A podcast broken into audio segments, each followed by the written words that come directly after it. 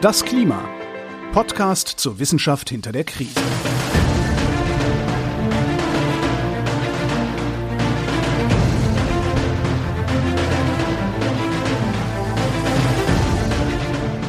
Hier ist das Klima, der Podcast zur Wissenschaft hinter der Krise. Wir lesen den aktuellen Bericht des Weltklimarats und wir erklären den aktuellen Stand der Klimaforschung jeden Montag mit Claudia Frick. Ah, verdammt. ja. das muss immer sein. Mit Florian Freistetter. Und mit Claudia Frick und eigentlich auch noch mit Friederike Otto, die jetzt eigentlich auch noch Hallo sagen würde, ähm, wenn sie es nicht schon in der letzten Folge gesagt hätte. Denn äh, wir haben die letzte Folge begonnen und äh, fortgeführt und beendet mit einem langen Interview mit Friederike Otto, die ja äh, als Lead-Autorin beim Kapitel 11 beteiligt war, über das wir auch jetzt reden. Und es war ein spannendes Interview und es wird ein spannendes Interview bleiben, denn es gibt noch ganz viel, was sie uns erzählt hat über Kapitel 11, was wir in der letzten Folge nicht unterbringen konnten, weswegen das Interview, das wir vor einer Woche geführt haben, jetzt weitergeht. Da, da würde ich jetzt gerne eine, wenn das da reinpasst, eine kommunikationswissenschaftliche Frage stellen, die mit denen ich mich sonst auch oft beschäftige. Wie genau macht ihr das mit dem Schreiben? Also schreibt ihr online in einem Dokument? Welche Cloud benutzt ihr, wenn ihr eine benutzen dürft? Also gibt es da etwas, wie euer Workflow war? Also das interessiert mich total brennend, auch wenn es jetzt nicht zu Kapitel 11 gehört. Also es gibt eine Plattform, die die Technical Support Unit uns zur Verfügung gestellt hat. Ähm, die funktioniert leider nicht wie Google Docs, dass man, dass man eben gleichzeitig am gleichen Text arbeiten kann, sondern ähm, also man hat Word, ein, ein, ein Word-Dokument, das man dann hochlädt und da gibt's dann also Version Control. Ähm, das heißt also, es kann immer nur einer zur Zeit also eins dieser Word-Dokumente auschecken aus dieser Plattform und dran arbeiten, dann wieder hochladen. Das heißt, also wir haben, wir haben eben die, das Kapitel in, in verschiedene Abschnitte eingeteilt und jedes, jeder einzelne Abschnitt kriegt halt ein, ein eigenes Word-Dokument und teilweise also auch eben Unterabschnitte, so dass eben dann verschiedene Leute anfangen können, den, die Texte dafür zu schreiben. Und, und dann gibt es eben, ähm, ja, also äh, jedes eigentlich ist äh, jeder Teil ist dann letztendlich von drei oder vier Leuten geschrieben. Und dann, das, es gibt ja ganz viele Phasen in diesem IPCC-Bericht. Also man, man schreibt ja erstmal den, den Entwurf nullter Ordnung, der wird dann intern begutachtet und man kriegt Kommentare. Ähm, die muss man dann einarbeiten, um dann also den Entwurf erster Ordnung zu schreiben. Das wird dann aus, rausgeschickt zur ähm, externen Begutachtung, also wo eben Wissenschaftler aus, aus aller Welt als, als Gutachter Kommentare zu schreiben und, und Verbesserungsvorschläge und Änderungsvorschläge. Die werden dann wieder eingearbeitet, dann geht's also den, ähm, dann gibt es den Entwurf zweiter Ordnung. Der wird dann wieder rausgeschickt ähm, zur externen Begutachtung und zwar in dem Fall dann für Wissenschaftler und Regierungsvertreter.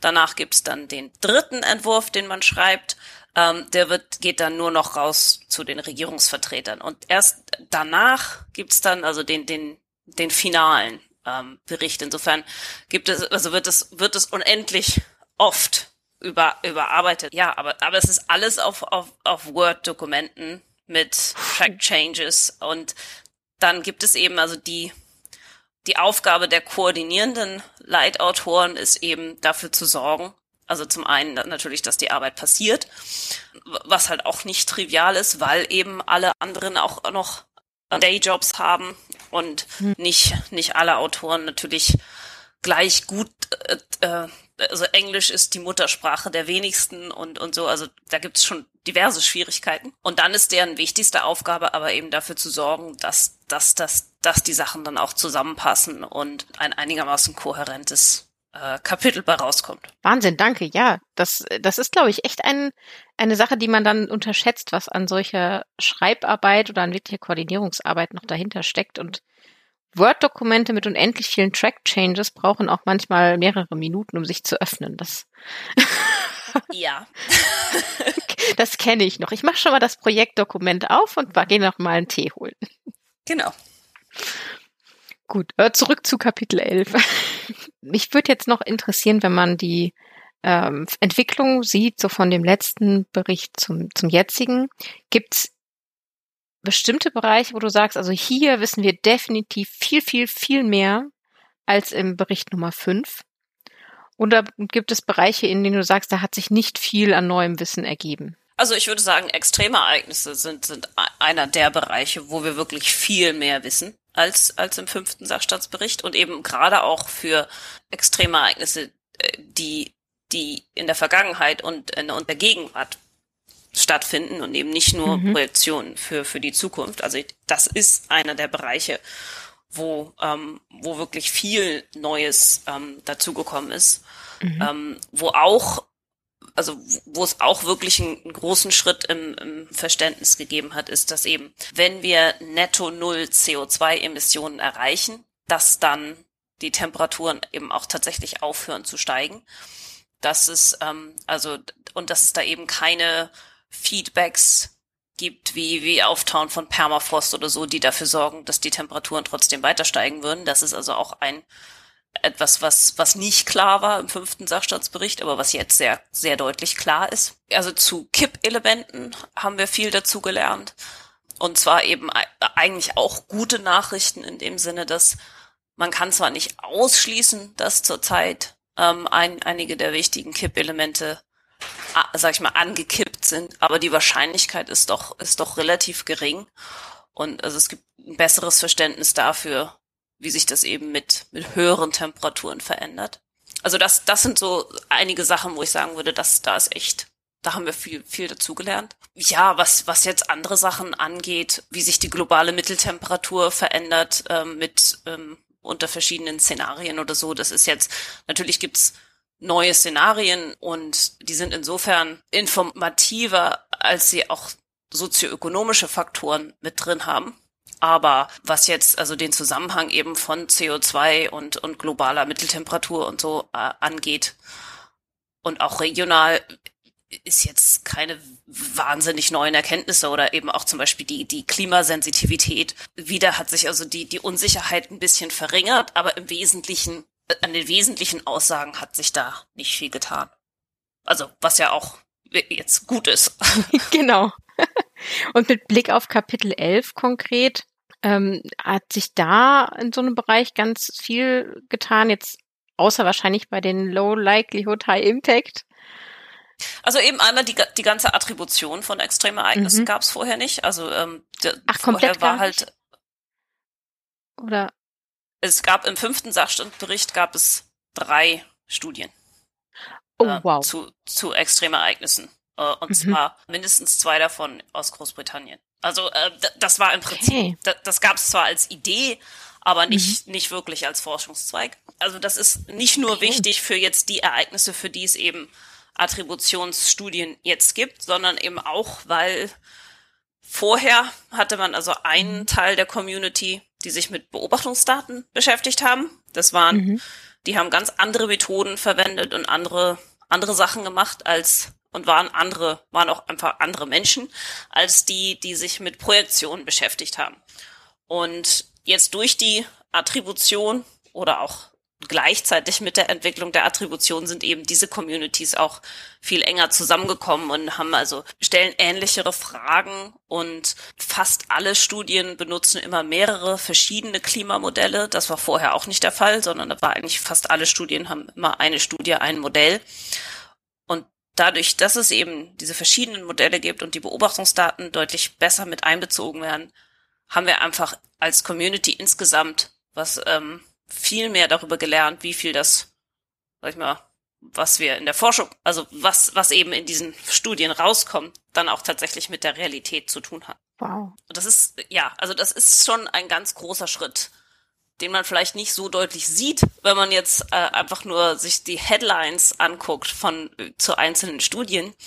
Aber eben, wenn man anguckt, wie die Studien gemacht sind, hat sich da viel verändert. Ich muss auch sagen, dass man es beim, beim Lesen des Berichts auch gar nicht den, den, den Eindruck hatte, dass das vorher wirklich so, so viel weniger drin war. Und das ist mir jetzt erst so richtig bewusst geworden.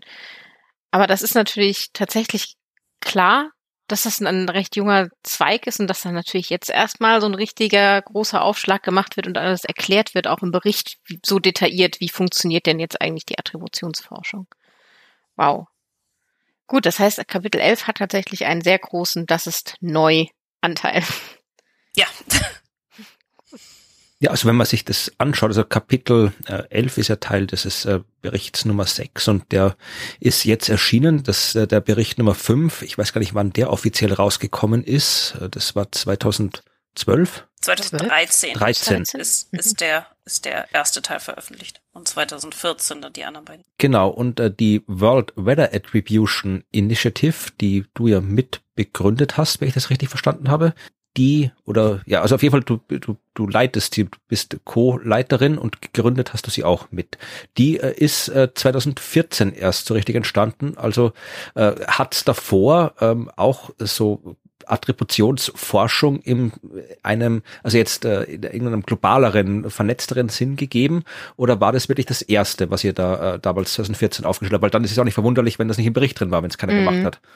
Genau, ja, also das war das, das, das war das erste Projekt, das, das eben das im größeren Stil und global vernetzt gemacht hat. Es gab vorher ja eine Handvoll Studien, ähm, aber wirklich mehr, mehr nicht. World Weather Attribution sind jetzt nicht die einzigen, die das machen. Also zur gleichen Zeit haben eben auch andere Wissenschaftler angefangen, mehr Studien zu machen, aber eben nicht in, in globalen Projekten. Das ist schon noch alles recht neu. Wahnsinn, das ist ja dann so wirkliche Pionierarbeit die du da machst. Das äh, stelle ich mir einfach wahnsinnig aufregend und sehr anstrengend vor, wenn man dann immer die, die erste ist oder, oder unter den ersten ist, die so etwas machen und diese Methoden neu erdenken und anwenden. Toll. Also, ähm, es war am Anfang, als wir damit angefangen haben, wurden unsere Veröffentlichungen abgelehnt von Journalen, weil die Reviewer gesagt haben, so kann man keine Forschung machen, das geht so nicht. So, ähm, so mhm. mit ja, das hat sich natürlich jetzt im Laufe der Zeit geändert. Aber ich meine, mhm. ja, das ist, glaube ich, normal, wenn man was Neues macht, dass dann halt Leute ja. kommen und sagen, nee, so macht man das nicht. Das war schon ein bisschen frustriert am Anfang. Fühle ich. Das ist vielleicht ein guter Punkt, um auf das zu sprechen, was ich äh, eingangs äh, erwähnt habe, äh, falls du darüber reden willst, aber äh, mich würde es interessieren. Du hast ja eine Doktorarbeit geschrieben, also du hast Physik studiert, ein Diplomstudium und dann eine Doktorarbeit in Berlin gemacht äh, zu einem wissenschaftstheoretischen Thema, was auch eher ungewöhnlich ist, weil normalerweise schreibt man die Doktorarbeit ja in dem Fach, wo man auch das Diplom gemacht hat. Aber du hast Wissenschaftstheorie ausgesucht und dich damit beschäftigt, äh, dass Klimaforschung, Klimamodelle aus wissenschaftstheoretischer Sicht äh, anders funktionieren als Naturwissenschaft sonst. Und das hat ja vielleicht auch was damit zu tun mit der Attributionsforschung, die ja auch, wie du gerade gesagt hast, am Anfang wurde gesagt, so macht man Forschung nicht. Also das, was ist da genau? Also warum ist das wissenschaftstheoretisches Klima so anders?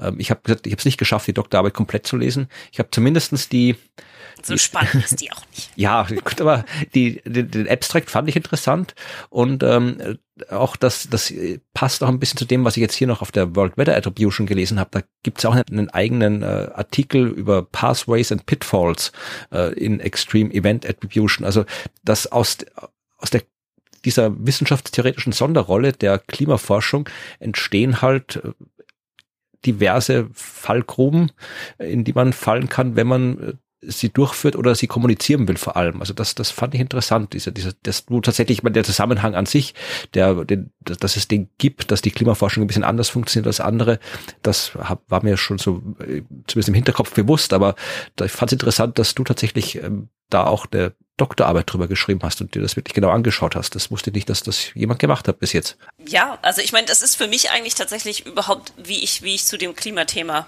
ähm, gekommen bin.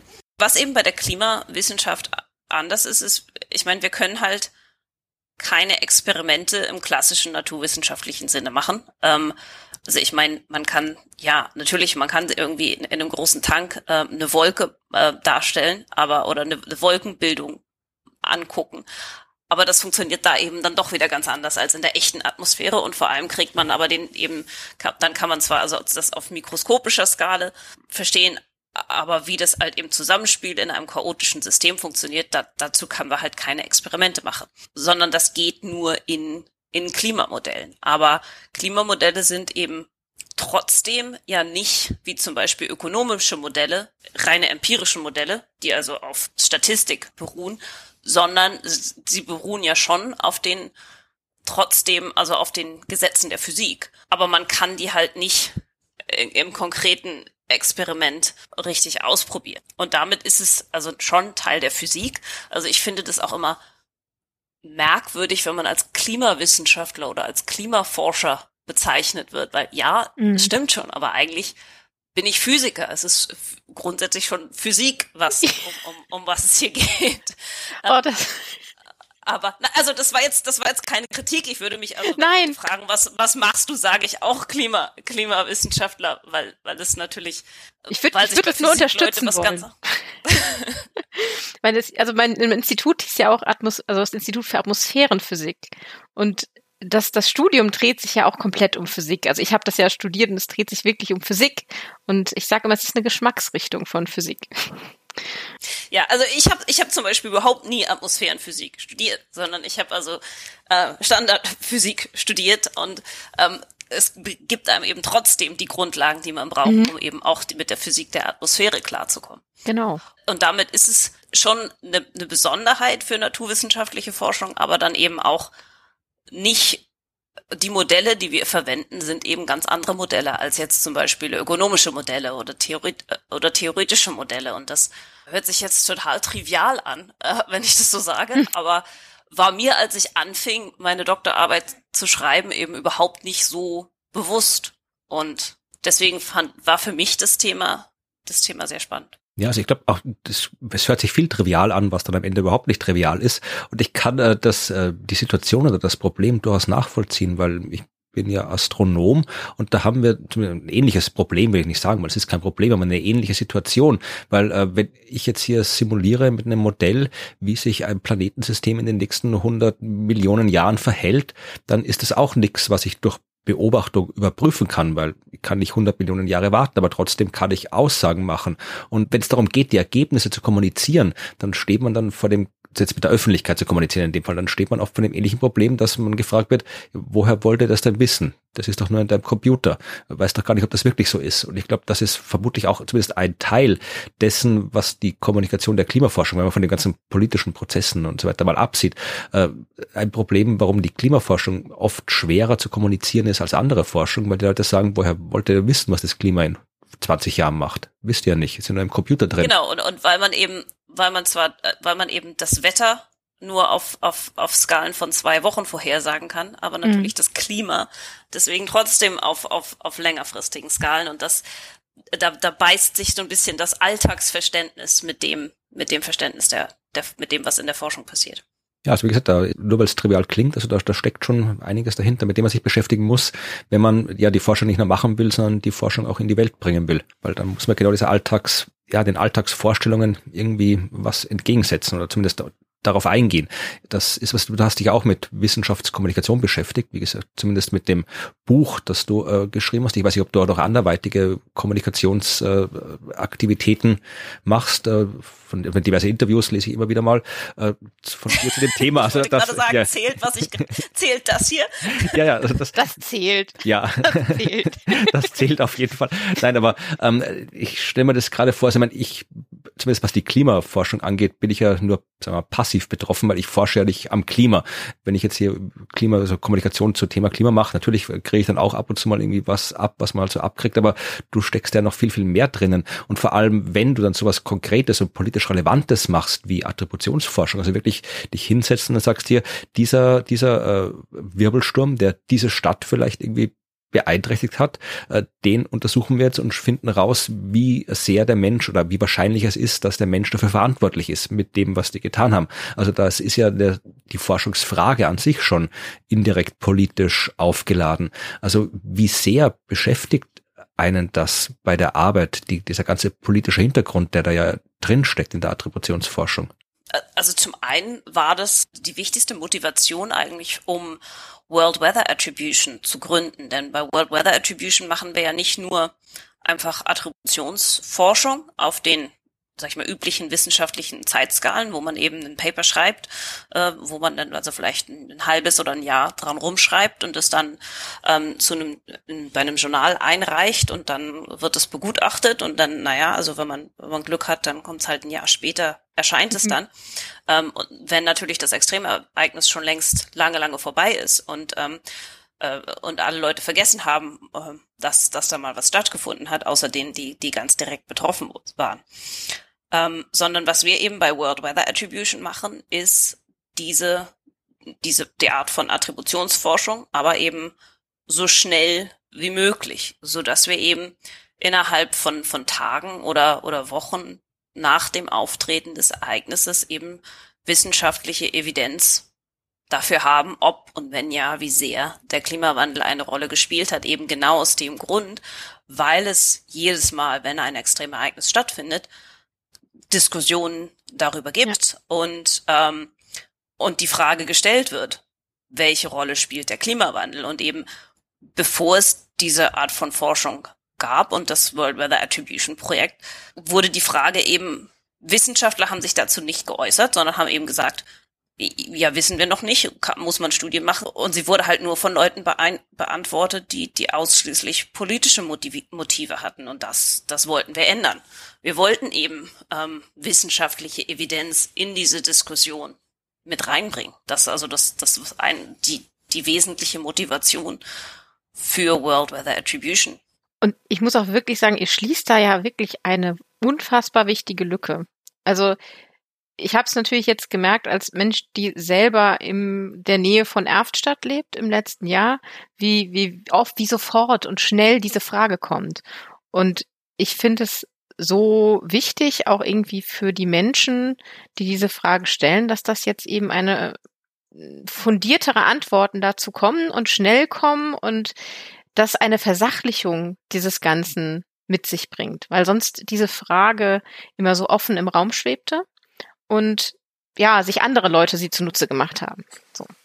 Deswegen finde ich das super. Mir, mich hat das, mich, mich freut diese, dieses Projekt einfach sehr. Das ist gut.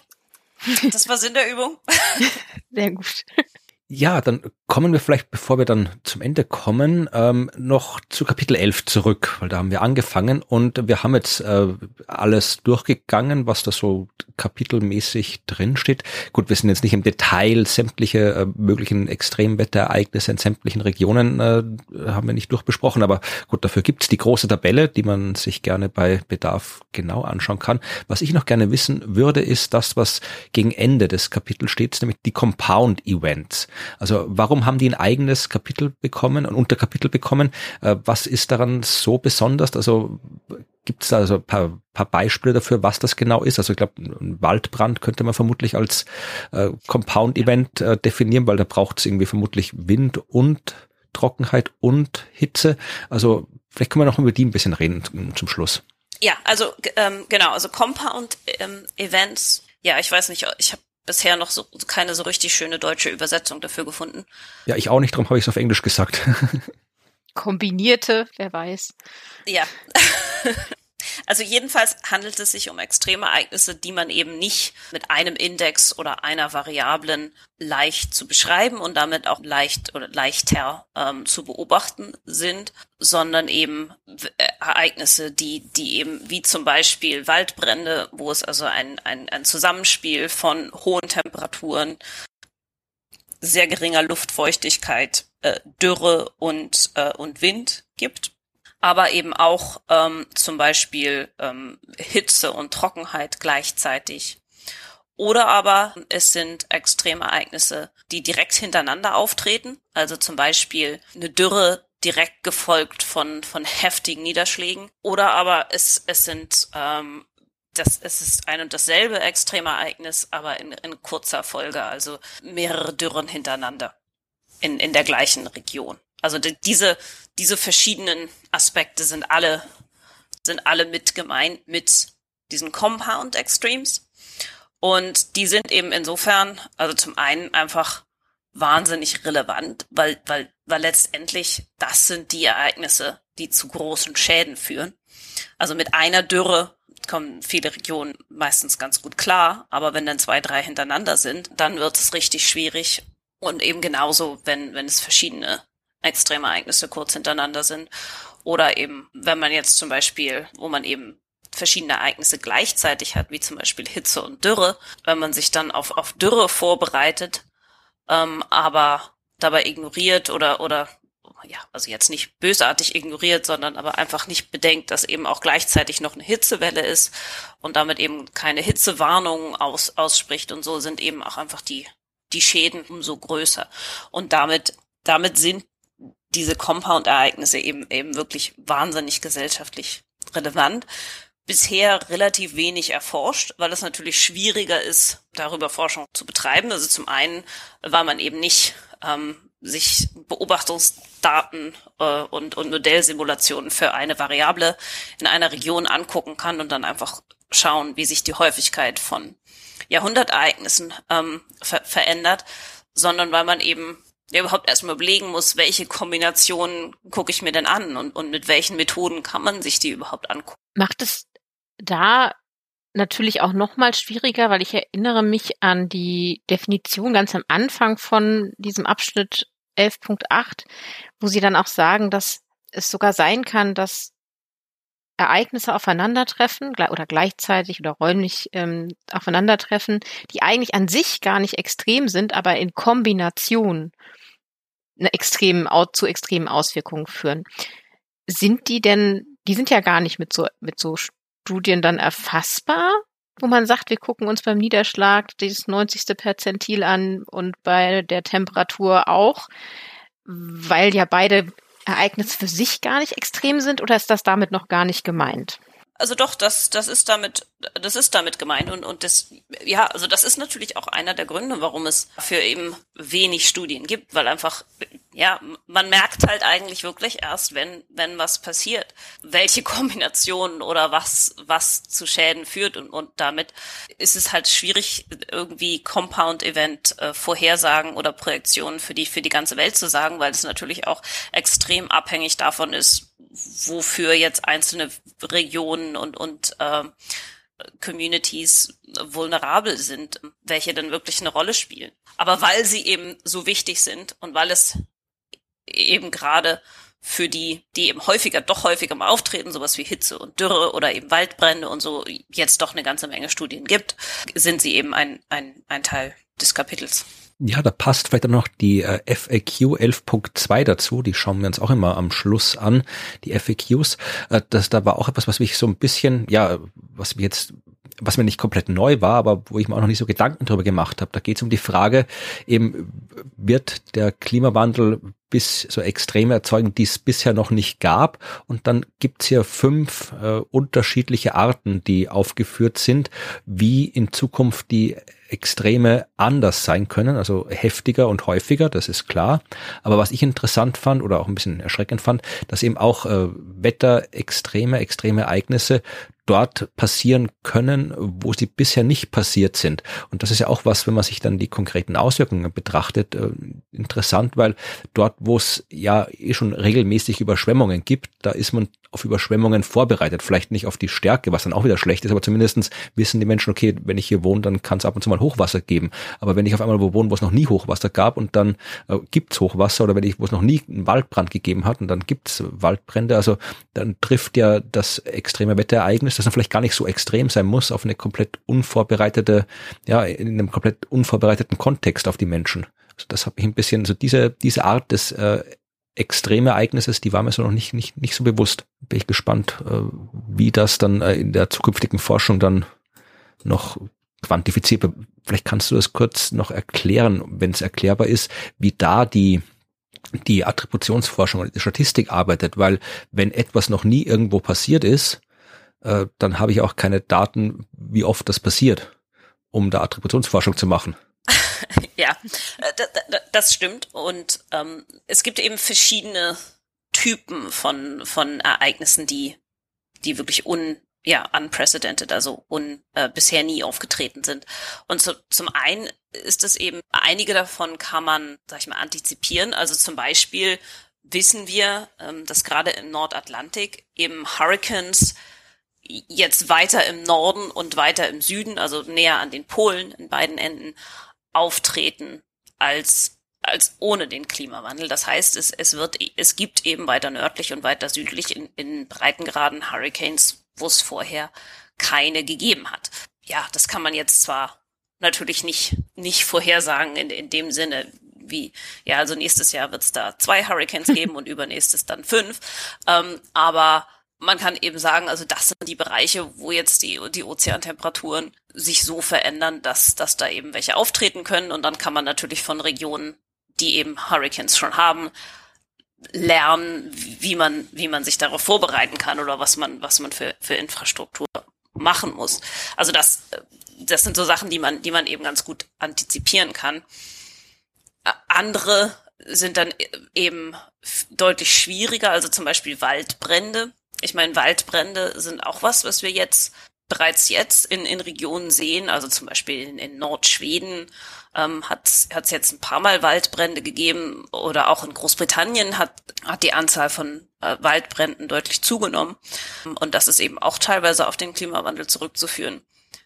Das ist natürlich schwieriger vorherzusagen, weil da so viele Faktoren eine Rolle spielen. Also eben abgesehen von den Temperaturen, eben auch so Sachen wie, wie, wie Windgeschwindigkeit, aber natürlich eben auch wie, wie Wälder gemanagt werden und, und solche Sachen, die man, die, die mit dem Klima jetzt gar nichts zu tun haben, aber die eine große Rolle dafür spielen, ob jetzt eine bestimmte Gegend anfällig für Waldbrand ist oder nicht. Und, und das ist dann deutlich schwieriger. Da wird man dann wahrscheinlich wirklich erst merken, dass die eigene Region dazugehört, wenn es wenn wenn es brennt. Also ich meine, ja, da kann man sich sicherlich Indizes überlegen oder Faktoren überlegen und versuchen, Projektionen zu machen, aber, aber das ist also mit deutlich größeren Unsicherheiten behaftet. Gut, ich habe alle Fragen gestellt, die ich stellen wollte. Du hast alle Fragen gestellt, die du stellen wolltest. Ja. Also natürlich kann ich noch mehr Fragen stellen, aber wir müssen irgendwann, können ja nicht fünf Stunden reden hier. Genau, also ich könnte jetzt tatsächlich noch fragen, wo es am schlimmsten wird und äh, was die Unterschiede zwischen Extrem- und Mittelwerten sind, weil die FAQ 1 noch so spannend ist. Aber wir müssen auch tatsächlich nicht drei Stunden reden. Also ich meine, wo es am schlimmsten wird, das hat halt mhm. ganz, ganz, ganz wenig mit dem Klima zu tun, sondern, sondern ganz viel mit Vulnerabilität. Mhm. Und ist damit etwas, was man also eigentlich ja nicht versuchen sollte, von der physikalischen mhm. Sicht zu beantworten, denke ich. Mhm. Ja, das ist auch eine Frage, die so viel offen lässt, was gemeint sein könnte. Ne, also am schlimmsten in Form von extremem Niederschlag können wir wahrscheinlich hier in diesem Kapitel noch behandeln oder in diesem Abschnitt. Aber wenn es dann darum geht, am schlimmsten für Konsequenzen für die Menschen oder die, die Wirtschaft oder Infrastruktur vor Ort, dann geht das natürlich in die Working Groups, die jetzt noch kommen, rüber. Dann reden wir wahrscheinlich auch über Dinge wie blaue und grüne Infrastruktur, und ähm, ja, resiliente Städte und resiliente Regionen, die mit Extremereignissen gelernt haben, umzugehen. Und ich glaube, das wird aber sehr, sehr spannend, weil wir haben jetzt hier oder du hast hier mit diesem Kapitel ja die Grundlage dafür gelegt, worauf jetzt die anderen Working Groups doch aufbauen, oder? Also teilweise ja. Äh, also die, mhm. ähm, also im jetzt zum Beispiel in, in der Working Group 2, ähm, die sich ja mit, mit eben den Auswirkungen äh, auf, auf Natur und Gesellschaft und, und Anpassung beschäftigt. Da gehen natürlich die, die Informationen aus, aus diesem Kapitel zu Extremereignissen und wie die sich verändern. Die sind mhm. natürlich Teil, ähm, Teil dessen, was, was eben eine Rolle spielt in, in dem mhm. Report. Ja. Ja, das finde ich, finde ich nochmal wichtig zu sagen. Also, dass diese, diese Daten hier ja die Grundlage sind äh, über das, was wir jetzt hier im Podcast noch bestimmt einige Monate, über ein Jahr reden werden. Und äh, jetzt haben wir das aber viel, viel besser verstanden, wie diese Daten zustande kommen und wie wir zu der Erkenntnis gelangen, wie häufig sind denn jetzt solche Ereignisse? Reden wir jetzt von hundertjährigen Ereignissen und sind es in Zukunft vielleicht welche, die alle 50 Jahre oder gar alle 10 Jahre auftreten? Äh, Gibt es noch was, was du noch sagen willst, was du meinst, was noch gesagt gehört zu diesem Kapitel, was du nicht gesagt hast? Also es gibt, was ich vielleicht noch sagen kann, Montag jetzt kommt ein kurzer Kommentar von mir und zwei Kollegen, die im Working Group 2 Report ähm, arbeiten, raus. Äh, als, als, als nur ein kurzes Paper, aber warum es keine Naturkatastrophen gibt. Und ähm, dass, dass hm. es nicht hilfreich ist, von Naturkatastrophen zu sprechen. Das, also das ist vielleicht noch was, was mir, was mir ganz wichtig ist. Ja, dann verlinken wir das Paper, äh, wenn es der Podcast erscheint am 14. Ja, es kommt am 10. raus, ist also, ist auch nur ganz kurz, aber das ist schon was, also gerade auch wenn man eben die mediale Berichterstattung liest, wird immer von, also wird ganz viel von Naturkatastrophen gesprochen. Und es ist eben, ja, also an den Katastrophen hat die Natur e-, eben eigentlich sehr wenig ähm, zu tun. Aber wenn ein Asteroid fällt, dann ist es schon eine Naturkatastrophe. Ja, aber, aber ich meine, wenn der Asteroid irgendwo hinfällt, wo keiner wohnt. Ach so, ja. Ja gut, dann ist es ein, dann fällt er einfach wohin. Das ist ein Asteroideneinschlag, aber keine Katastrophe. Ja, genau. Insofern. Stimmt. So bist du nie betrachtet. Spannend. Oh, da, da freue ich mich jetzt schon drauf. Ja, das, das lesen wir und das verlinken wir. Tschüss, Friederike, Tschüss. vielen Dank. Tschüss. Tschüss. Das war das komplette Interview. Jetzt sind wir endgültig fertig mit ich wollte gerade böse sagen, jetzt sind wir endgültig fertig mit Friederike Otto. Das klingt so, als wäre. Nein, also das war auf jeden Fall das Gespräch mit äh, Friederike Otto und ja, äh, es war cool. Also ich fand, es ist immer cool, wenn eine Person erzählt, die wirklich genau weiß, was äh, passiert ist, weil sie mitgeforscht und geschrieben hat. Aber in dem Fall war es nochmal extra spannend, weil auch das Kapitel 11 so spannend war. Ja, und auch die ganzen Hintergrundinformationen, die man noch quasi mitnehmen konnte. Das äh, gibt so ein schön rundes Bild, das dem Kapitel auch noch ein bisschen mehr Tiefe verleiht als die reinen Fakten, die wir da sehen. Ja, na, vielleicht sollte das IPCC beim nächsten Mal noch so einen, noch einen zweiten Report schreiben, so, so back, Backstage, so mit allen Anekdoten und lustigen Sachen, was so passiert ist und. Das ist eine gute Idee. Ja, Sollten bei, mir vorschlagen. bei den Kinofilmen machen sie auch immer so ein Making-of. Stimmt. Ja, oder die Out- Cutout-Scenes am Ja. Ende können sie auch aufgreifen, ja. Genau. Ja, mal gucken, ob sie auf uns hören. Vermutlich nicht. Aber jedenfalls war das jetzt äh, das Kapitel 11 und damit sind wir fast am Ende. Ja. Aber wenn ihr was wissen wollt zu Kapitel 11 oder zu dem Podcast, den wir hier machen, ja, dann schreibt uns einfach. Kann man tun. Muss man nur das E-Mail-Programm öffnen und uns eine Nachricht an podcast.dasklima.fm schreiben. Man kann auch einfach äh, die Seite des Podcasts öffnen, dasklima.fm.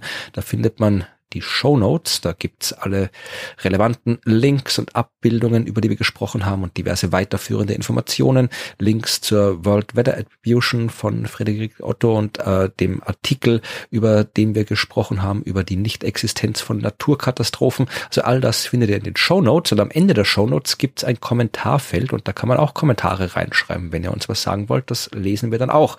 Und wenn ihr wissen wollt, wie alles weitergeht mit diesem IPCC-Report und dem Klima, dann solltet ihr den Podcast natürlich weiter hören. Dann könnt ihr den Podcast abonnieren auf diversen Podcast-Plattformen oder mit einem Podcast-Player eurer Wahl. Ihr könnt den Podcast dort auch positiv bewerten. Wir können ihn auch negativ bewerten, aber lieber ist es, ihr bewertet ihn positiv, denn je mehr Bewertungen so ein Podcast kriegt, desto öfter wird er anderen Leuten angezeigt und desto mehr Menschen hören den Podcast, was wir gut finden, weil wir den Podcast machen, damit er gehört wird und damit möglichst viele Menschen über das Klima Bescheid wissen. Und ein bisschen was gibt's noch zu wissen. Wir haben noch ein Kapitel offen, bevor wir dann, überraschenderweise hätte ich mir nicht gedacht, ähm, als das Ganze losging, den äh, 4000-seitigen ersten Teil des IPCC-Berichts abgeschlossen haben. Kapitel 12. Worum geht's denn in Kapitel 12? Das Kapitel 12 trägt den schönen Titel Climate Change Information for Regional Impact and for Risk Assessment und fasst so ein wenig zusammen, was wir alles aus den Kapiteln vorher an Daten erzeugt und mitgenommen haben und guckt dann darauf, wie diese Informationen eingesetzt werden, eben um regional ähm, abzuschätzen, was ist der Einfluss, äh, welche Risiken gibt es und wie können wir uns da ähm, einstellen oder auf was können wir uns einstellen. Und das ist so ein bisschen aufgeteilt in verschiedene ähm, meteorologische Größen, also in Wind oder Trockenheit oder was an den Küsten passiert. Und dann aber auch in die Regionen der Welt. Das heißt, wir schauen uns wieder regionale ähm, Auswirkungen an, regionale Klimadaten, die dort dann weiterverwendet werden können, um eben zum Beispiel im Working Group 2 oder 3 ja, darauf aufzubauen und zu schauen, wie passen wir uns an, wie können wir vielleicht noch etwas retten. Ja, das, Inhaltsverzeichnis liest sich ein bisschen wie so ein Wetterbericht hier. So Ja. Europa, heiß und kalt, nass und trocken, windig, Schnee und Eis. Gut, das ist halt eher, das ist ja kein echter Wetterbericht, weil da wäre alles drin, was so an Wetter passieren kann. Aber andererseits geht es ja ums Klima und das Klima, da ist ja alles, alles Wetter drin. Also insofern stimmt es ja noch wieder. Aber ja, wir werden schauen im nächsten Bericht zuerst auf die verschiedenen ja, äh, Wetterereignisse, Klimaereignisse, was es alles so gibt, eben Wind, Eis, Stürme und so weiter. Und dann werden wir vermutlich einmal um die Welt reisen und uns anschauen, was da so passieren wird. Ja, Hotspots, Biodiversität. Small Islands, das finde ich auch sehr spannend. Also Ja. kleine Inseln, was passiert da? Hm. Ja, hm. wenn sie ganz klein sind, dann sind sie vielleicht weg. Aber das werden Ja. wir vermutlich auch noch erfahren. Also ja, wir haben noch, wie viele Seiten hat das Teil? Das hat ungefähr 239 Seiten sind's Ja. noch, die wir haben. Dann sind wir durch. Wir brauchen noch zwei Folgen dafür brauchen und dann, ja, dann kommt noch ein bisschen was, weil das war erst das erste Drittel. Es kommen ja noch zwei. wei- Weißt du nicht, wann die anderen beiden Berichte, äh, Teile erscheinen des Berichts genau? Gibt es schon ein Kein genaues? Datum.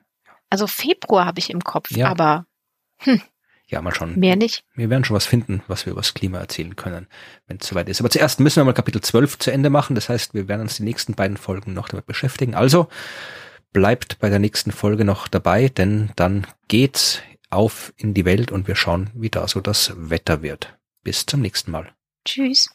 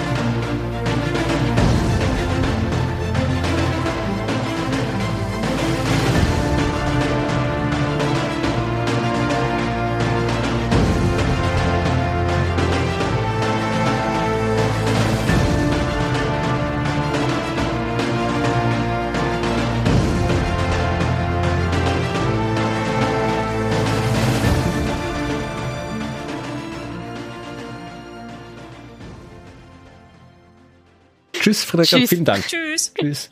So, ich hoffe, ich habe jetzt die richtige ausgeschaltet Leitung. Ja. Okay, ja, ja, hast gut. du.